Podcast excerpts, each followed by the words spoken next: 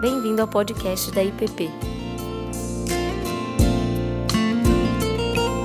A mensagem que você está prestes a ouvir foi ministrada pelo pastor Ricardo Barbosa.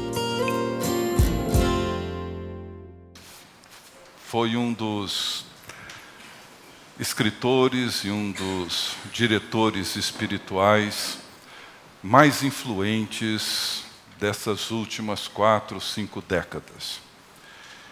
Ele faleceu em 1996, deixou um legado de mais de 40 livros, que ele escreveu todos eles sobre formação espiritual, sobre maturidade espiritual. Foi um, um pastor, um sacerdote, foi também um psicólogo, foi professor nas universidades de Harvard e Yale. E no final dos anos 80, Nowen deixou a vida acadêmica nessas grandes escolas, nessas grandes universidades e se mudou para Toronto, no Canadá, onde ali dedicou o resto da sua vida numa comunidade que trata, cuida de pessoas com severas limitações físicas e mentais. E ali ele dedicou esses anos finais da sua vida, faleceu cedo, com 60 e poucos anos. E naquele período, ele sempre foi uma pessoa de extrema sensibilidade espiritual humana e diante de uma profunda frustração e um processo de rejeição que trouxe a ele uma dor muito grande, ele, ao longo de meses, talvez anos, ele escreveu no seu diário os seus sentimentos, a sua dor, a sua angústia. Depois de um tempo, alguns dos seus amigos insistiram para que ele transformasse aquilo num livro. Ele resistiu, era um diário muito pessoal, mas por fim o convenceram de que aquele livro seria muito bom para ajudar outras pessoas que passam por situações e experiências semelhantes. E ele escreveu um livro intitulado A Voz Interna do Amor uma jornada da angústia em direção à liberdade. E nesse livro, ele então compartilha, escreve a sua experiência pessoal e uma das grandes percepções que Nolan teve foi que somente Deus, somente Deus pode preencher os anseios e os desejos mais profundos da alma humana. Ninguém mais é capaz de fazer isso nenhum ser humano, nenhum amigo, nenhum cônjuge, ninguém é capaz de preencher os anseios mais profundos da alma humana, somente Deus. O ano atrasado, na verdade, mais, em 2013, quando Tininha e eu estivemos passando um mês e pouco lá no Canadá para manter nosso convívio com o Dr. Houston, que tem sido um nosso grande amigo, um mentor espiritual, uma pessoa que tem nos ajudado há quase 30 anos na nossa jornada de fé. Uma tarde sentado com ele, uma manhã, na verdade, sentado com ele, compartilhando as minhas próprias angústias e frustrações e depois de ter contado para ele aquilo que eu estava vivendo e as coisas mais profundas da minha vida, da minha alma, ele olhou para mim e disse que as frustrações são a melhor forma de Deus lidar com o nosso pior inimigo, que somos nós mesmos. Com a nossa arrogância, com a nossa pretensão de sermos nós mesmos os senhores da nossa vida e da nossa história, achar que as nossas ideias, os nossos planos são melhores. E Deus então nos frustra. Nos frustra para nós aprendermos a confiar nele. Mas o que me chamou a atenção nessa conversa, além de tudo que eu ouvi dele, hoje, completando esse ano 95 anos, e conversando com ele, perguntei: Mas e o senhor, como é que tem sido a sua história? E a resposta dele me surpreendeu. Um homem com mais de 90 anos, com uma longa experiência rica em grandes universidades, uma trajetória belíssima, cercado de pessoas maravilhosas, uma família belíssima. E ele disse assim: A minha vida tem sido uma longa jornada de frustração e solidão. E ele disse assim: a solidão não é a ausência de pessoas. Eu não sofro dessa solidão. A solidão que eu sofro é de não ser compreendido. Ao longo da minha vida, não encontro pessoas capazes de me compreender, entender quem eu sou. Então, dali surgiram outras conversas sobre isso, mas o que me chamou a atenção é que a solidão é uma realidade de todos nós. Podemos fugir dela, podemos negá-la, podemos criar uma infinidade de aparatos para nos afastar dela. Mas essa solidão é uma realidade constante e comum na vida de todos nós. Todos nós carregamos anseios profundos de sermos compreendidos. Alguém que nos entenda plenamente, completamente.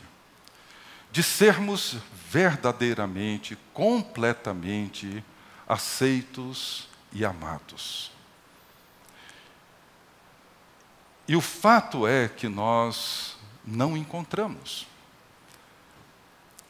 Nos esforçamos para isso, desejamos isso, mas nós não encontramos isso. E essa é uma realidade com a qual nós precisamos lidar com ela e compreender e reconhecer em algum momento da nossa vida que somente Deus, somente Deus Acho que ontem ou anteontem à noite, a gente estava deitado antes de dormir, eu jogando paciência e a Tininha lendo um salmo. Ela sempre foi mais espiritual do que eu, na hora de dormir. E ela lendo o salmo e ela começou a ler o Salmo 62, quando diz: Somente em Deus, ó minha alma espera silenciosa. Somente em Deus ó minha alma espera silenciosa. Ele repete isso duas vezes no Salmo. Somente em Deus. Deus nos criou. E ao nos criar, Ele olhou para nós e disse: Não é bom que o homem esteja só. A solidão não faz parte do plano, do propósito, do projeto divino. Não é bom.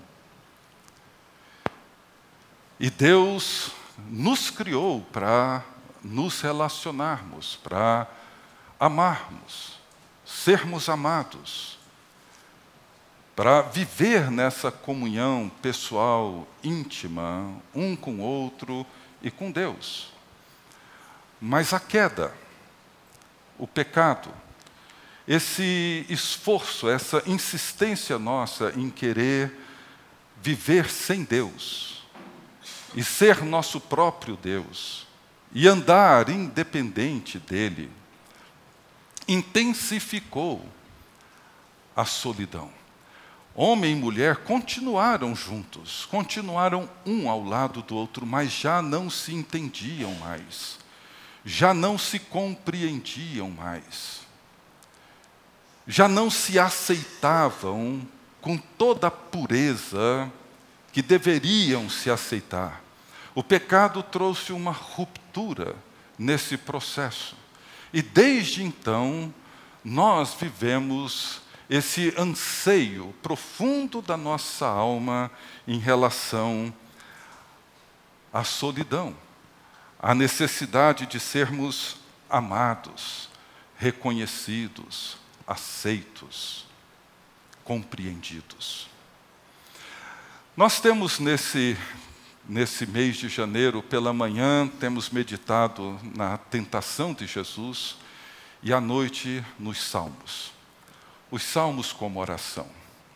Começamos no primeiro domingo do ano, no dia primeiro, só que de manhã uma meditação no Salmo 119, 94, a primeira sentença do Salmo, que é uma oração singela, talvez a mais curta, uma oração onde nós oramos a partir dessa identidade, da aliança que temos com Deus. A oração diz assim: Sou teu, salva-me. Sou teu, salva-me. E a proposta foi que durante o ano orássemos assim: Sou teu. Sou teu porque me salvaste, sou teu porque sou teu filho e filha, fui adotado por ti, fui redimido, sou teu. Salva-me. Salva-me de mim mesmo, salva-me da minha arrogância, salva-me do meu orgulho, salva-me. Sou teu, salva-me. No domingo passado, nós meditamos no domingo à noite sobre o Salmo 23, esse salmo tão querido. Senhor é meu pastor e nada me faltará. Ele me faz deitar em pastos verdejantes, guia-me pelas. Nós oramos esse salmo, esse salmo onde nós caminhamos do pasto verdejante ao banquete final. O salmo que somos conduzidos pelo pastor e recebidos pelo grande hospedeiro no final. O salmo que trata dessas duas grandes metáforas que envolvem nossa vida e toda a nossa jornada. Um salmo onde Davi, talvez no final da sua vida, olhando para trás, ele percebe, ele reconhece como ele foi guiado, como ele foi conduzido ao longo da sua vida. Hoje eu queria meditar com vocês num salmo sobre a solidão. O salmo que emerge da nossa solidão. Eu disse hoje de manhã que essa semana eu tentei memorizar esse salmo. Não sei se consigo, mas eu queria orar esse salmo, tentar orar esse salmo, pelo menos a parte dele que para mim é uma oração que me toca profundamente. E esse salmo, Davi ora assim: Senhor, tu me sondas e me conheces. Sabes quando me assento e quando me levanto. De longe penetras os meus pensamentos. Esquadrinhas o meu andar e o meu deitar. E conheces todos os meus caminhos. Ainda a palavra não me chegou à língua e tu, Senhor, já a conheces toda. Tu me cercas por trás e por diante, e sobre mim pões a tua mão. Tal conhecimento é maravilhoso demais para mim, é sobremodo elevado, não o posso atingir. Para onde me ausentarei do teu espírito? Para onde fugirei da tua face? Se subo aos céus, lá estás. Se faço a minha cama no mais profundo abismo, lá estás também. Se tomo as asas da alvorada e me detenho nos confins dos mares, ainda lá me haverá de guiar a tua mão e a tua destra me susterá. Se eu digo, as trevas com efeito me encobrirão, e a luz ao redor de mim se fará noite, até as próprias trevas te serão escuras. As trevas e a luz são a mesma coisa. Pois tu formaste o meu interior, tu me teceste no seio de minha mãe. Graças te dou, visto que por modo assombrosamente maravilhoso me criaste. As tuas obras são admiráveis e a minha alma o sabe muito bem. Os meus ossos não te foram encobertos quando no oculto fui formado e entretecido como nas profundezas da terra. Os teus olhos me viram a substância ainda informe, e no teu livro foram escritos todos os dias da minha vida, todos eles escritos e determinados quando nenhum deles havia ainda. Que profundos são para mim, ó Deus, os teus pensamentos. E como é grande a soma deles. Se os contasse, excedem os grãos de areia. Contaria, contaria, sem jamais chegar ao fim. Amém. Essa é uma oração que precisa ser feita e refeita e refeita todos os dias. Essa é a oração que nos traz para dentro dessa realidade da nossa solidão, essa realidade que Noah comentou, essa que o Dr. Houston falou, essa realidade que é minha, que é sua, que é de todos nós. Somente Deus nos conhece plenamente. Deus conhece os meus pensamentos muito antes de eu sequer articulá-los. Deus conhece todos os meus caminhos muito antes de eu planejá-los. Deus perscruta toda a realidade mais íntima, mais interna da minha vida e da minha alma. Ele conhece, Ele sabe quem eu sou. Antes que a palavra me chegue à língua, ele já sabe, ele já conhece, ele sabe tudo. E mais do que isso, ele me ama. Ele nos ama. Ele nos recebe como somos e nos transforma e nos torna naquilo que devemos ser. Mas a primeira realidade que Davi tem em mente ao escrever essa oração e compartilhar essa oração conosco é essa segurança, essa certeza de que, mesmo que os outros não me compreendam, mesmo que os outros não me conheçam, Deus me compreende e Ele me conhece. Os nossos pais, eles não nos compreendem plenamente. Nos esforçamos para compreender os nossos filhos. Buscamos fazer isso. Queremos fazer isso, mas não somos capazes de fazer. Queremos amá-los. E amamos, mas nunca seremos capazes de amá-los plenamente completamente. Amamos a nossa esposa ou o marido. Amamos. Nos empenhamos, nos esforçamos para compreender um ao outro, mas não compreendemos. Por mais que eu me esforce para compreender a minha esposa, por mais que eu lute comigo mesmo, para entender os anseios mais profundos da alma dela, eu não consigo. Como ela também não consegue. Nós amamos um ao outro. Queremos o melhor um para o outro. Mas não conseguimos porque nós nem sequer conhecemos a nós mesmos.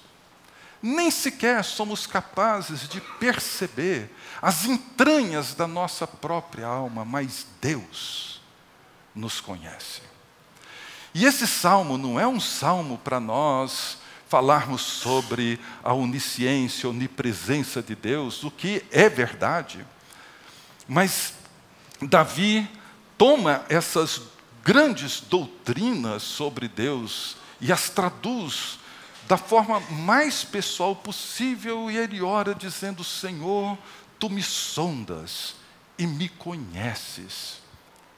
Sabes quando eu me assento e quando me levanto, e de longe penetras os meus pensamentos, esquadrinhas o meu andar e o meu deitar, e conheces todos os meus caminhos. Ainda a palavra não me chegou à língua, e tu, Senhor, já a conheces toda. E é por isso que ele diz: tal conhecimento, ter consciência disso, é extraordinário é maravilhoso.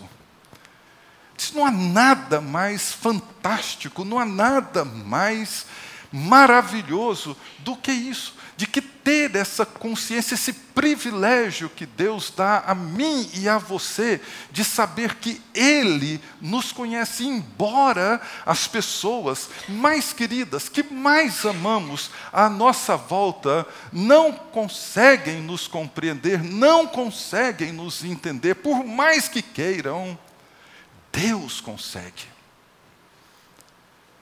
E Ele diz: isso é maravilhoso demais, mas é de tal forma elevado que nós não conseguimos atingir, não conseguimos compreender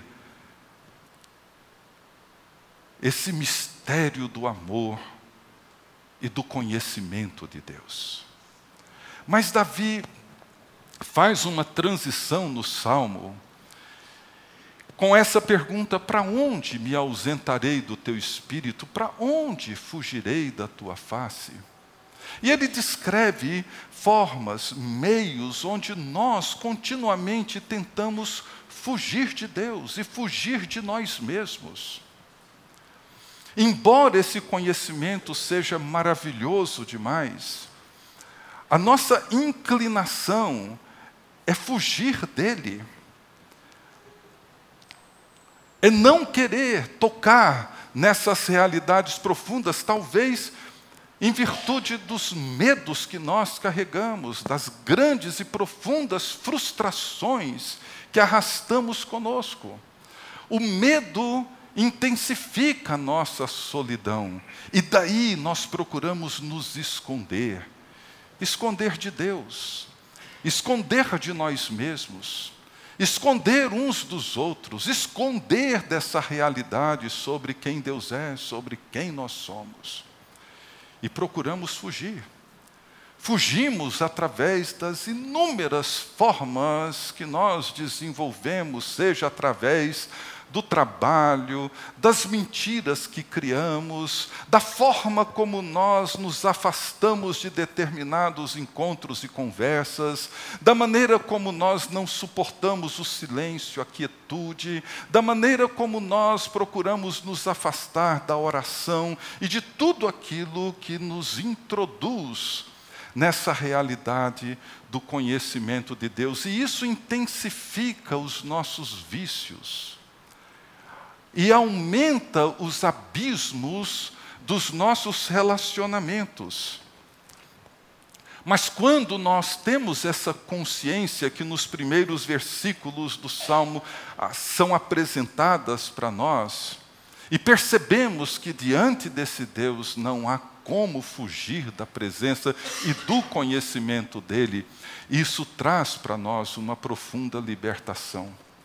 Agostinho ele nas suas confissões, ele faz a seguinte oração, ele diz assim: ó oh Deus, faz que eu te conheça, meu conhecedor, que eu te conheça como de ti sou conhecido. Virtude de minha vida, penetra, assemelha a ti para que a tenhas e possua sem mancha nem ruga. Essa é a esperança com que falo, e nesta esperança me alegro, quando gozo de sã alegria. E ele termina essa oração dizendo assim: É para ti, Senhor, que conheces o abismo da consciência humana, que poderia haver de oculto em mim, ainda que não te quisesse confessar, poderia apenas esconder-te de mim, mas nunca me esconder de ti. Poderia apenas esconder-te de mim, mas nunca esconder-me de ti. Podemos esconder Deus de nós, mas nunca nos esconder dele. E quando Davi, ah, perdão, quando Agostinho e mesmo Davi toma consciência de que não há como fugir da presença dele. Se suba aos céus, lá estás. Se faço a minha cama no mais profundo abismo, lá estás também. Se tomo as asas da alvorada e me detenho nos confins dos mares, ainda lá me haverá de guiar a tua mão e a tua destra me susterá. E se eu digo, as trevas com efeito me encobrirão, e a luz ao redor de mim se fará noite, até as trevas não te serão escuras, as trevas e a luz são a mesma coisa. Davi entende, percebe, sabe, reconhece que ele poderia até se esconder de Deus, mas nunca se esconder, perdão, ele poderia até esconder Deus dele, mas nunca se esconder do próprio Deus. Então, Agostinho, ele se abre para confessar. Ele diz: se Deus conhece o abismo da consciência humana, se diante de Deus não há nada que ele não saiba e nada que eu possa dizer que ele já não conheça antes, por que, que eu haveria de me esconder das pessoas? Se diante de Deus permanece aberto o abismo da minha consciência. É por isso que Davi avança nesse salmo dizendo, talvez uma verdade tão rica naquele tempo, mas talvez extremamente rica hoje, quando ele afirma: Porque tu formaste o meu interior, tu me teceste no seio da minha mãe. Graças te dou, visto que por modo assombrosamente maravilhoso me formaste. As tuas obras são admiráveis e a minha alma sabe disso muito bem. Veja, não é o espelho e não são as opiniões dos outros que vão decidir quem Davi é, quem eu sou.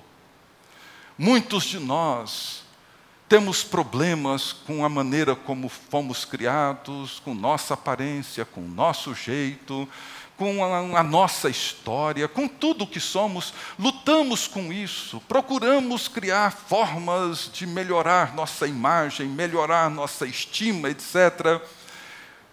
O espelho não estabelecia a identidade de Davi, muito menos a opinião dos outros. Ele diz: o Senhor me fez. O Senhor fez o meu interior. As tuas obras, diz Davi, são admiráveis e a minha alma sabe muito bem, eu sei. Eu sei que o que o Senhor criou, eu sei que essa pessoa que eu sou diante de ti e que o Senhor conhece tão bem, é a expressão admirável, esplendorosa, gloriosa da tua criação. Minha alma sabe disso. Os teus olhos me viram a substância ainda informe. E nos teus livros, e no teu livro foram escritos todos os meus dias. Escritos e determinados quando nenhum deles havia ainda, cada dia. Vejam, Davi, diante de uma profunda solidão, que ele e uma solidão que eu e você enfrentamos. Diante dessa realidade que vivemos, onde muitas vezes não nos vemos compreendidos, não nos vemos devidamente amados, não nos vemos devidamente aceitos. E isso acontece no meio de pessoas que amamos, dentro de casa, com os nossos filhos, nossos cônjuges. Isso acontece na igreja, na família da fé. Isso acontece no trabalho, isso acontece em todos os lugares. Nós nos vemos incompreendidos. Isso faz com que nós nos tornemos pessoas solitárias que fogem da solidão, arrumando, encontrando, criando mecanismos para permanecer envolvidos por uma nuvem escura para nos proteger da frustração e da dor. Mas Davi descobre que o Deus em quem ele crê, o Deus em quem ele confia, é um Deus que o conhece, um Deus que o compreende, um Deus que penetra os seus pensamentos, um Deus que conhece os seus caminhos, um Deus para quem não há nada encoberto na vida de Davi. Um Deus que o formou, um Deus que o teceu, um Deus que desde o ventre da sua mãe moldou, teceu a sua vida, a sua história, o seu corpo, a sua alma, seus pensamentos. E ele diz: Senhor, os teus pensamentos são, são tão profundos. Os teus pensamentos são tão além de tudo o que eu posso imaginar. Se eu pudesse contar, eu contaria, contaria, jamais chegaria ao fim, porque eles são mais do que as areias, os grãos de areia. Os teus pensamentos excedem a compreensão de qualquer um, mas quando você e eu vivemos e compreendemos essa realidade, nós nos libertamos. E nos libertamos para nós mesmos, nos libertamos para o outro. Quando nós nos vemos verdadeiramente, profundamente, pessoalmente amados e compreendidos e aceitos por Deus por meio de Jesus Cristo, isso nos liberta para uma vida de comunhão, onde nós nos tornamos capazes, pela graça de Deus, de amar e de nos entregar uns aos outros. Terminando com uma oração de Agostinho que ele diz assim: Dá-te a mim, meu Deus, entrega-te a mim, eu te amo se meu amor é pouco, faze que eu te ame com mais força. Não posso medir, não posso saber o que falta a meu amor para que seja suficiente para que minha vida corra para teus braços e dali não saia antes de se esconder no segredo de teu rosto. E isso reconheço. Tudo me corre mal onde tu não estás, não somente à minha volta mas até em mim mesmo. E toda abundância que não é meu Deus não passa de indigência. O que me chamou a atenção aqui em Agostinho é quando ele diz assim: que a minha vida corra para teus braços e dali não saia, antes de se esconder no segredo do teu rosto e que ela dali não saia, antes de se esconder no segredo do teu rosto. Ao invés de eu me esconder de Deus, eu me escondo em Deus. Ao invés de fugir da presença de Deus, eu corro para a presença dEle e me escondo no rosto dEle. E ele diz assim: se tudo me corre mal, onde tu não estás, não somente à minha volta, mas até em mim mesmo. E toda abundância que eu possa ter e que não seja o meu Deus, não passa de indigência. Meus queridos, é disso. O medo nos aprofunda nesse abismo. O medo da morte, o medo da enfermidade e as angústias produzidas pelo medo nos afastam de tudo isso. Mas quando nós reconhecemos a revelação de um Deus que me conhece a ponto de não haver um segundo sequer, um pensamento sequer, um movimento sequer, que Ele não saiba e que Ele não conheça. Um Deus que perscruta os abismos da alma humana e conhece os nossos anseios mais profundos. E mais, Ele, e somente Ele, vem e satisfaz, realiza e nos torna pessoas plenas, pessoas em comunhão. Sonda-me, ó Deus, e conhece o meu coração. Vê se há em mim algum caminho mau e guia-me pelo caminho da justiça e da verdade. Que essa seja a nossa oração e que Deus nos abençoe, nos ajude a andar nos caminhos dele e nos libertar do pavor da solidão. Deus bendito, nós te agradecemos, porque o Senhor inspirou Davi a compartilhar conosco essa oração que traduz o anseio de todos nós. Te louvamos, ó Deus, porque ele pôde entender que em ti não existe solidão. O Senhor é o único que nos compreende, que nos conhece e que nos ama plenamente. O Senhor é aquele que em teu Filho Jesus Cristo vem a nós e nos perdoa, e nos redime, e nos traz para dentro dessa comunhão que o Senhor goza com teu Filho e o Espírito Santo eternamente. Somos amados por ti somos aceitos por Ti, somos conhecidos por Ti, compreendidos por Ti, ó Deus.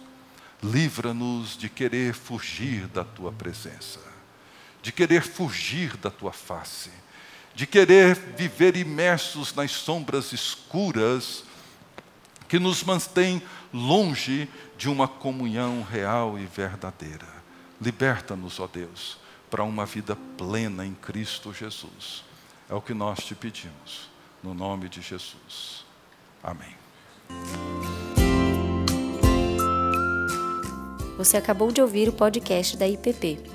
Para saber mais, acesse nossa página em www.ippdf.com.br.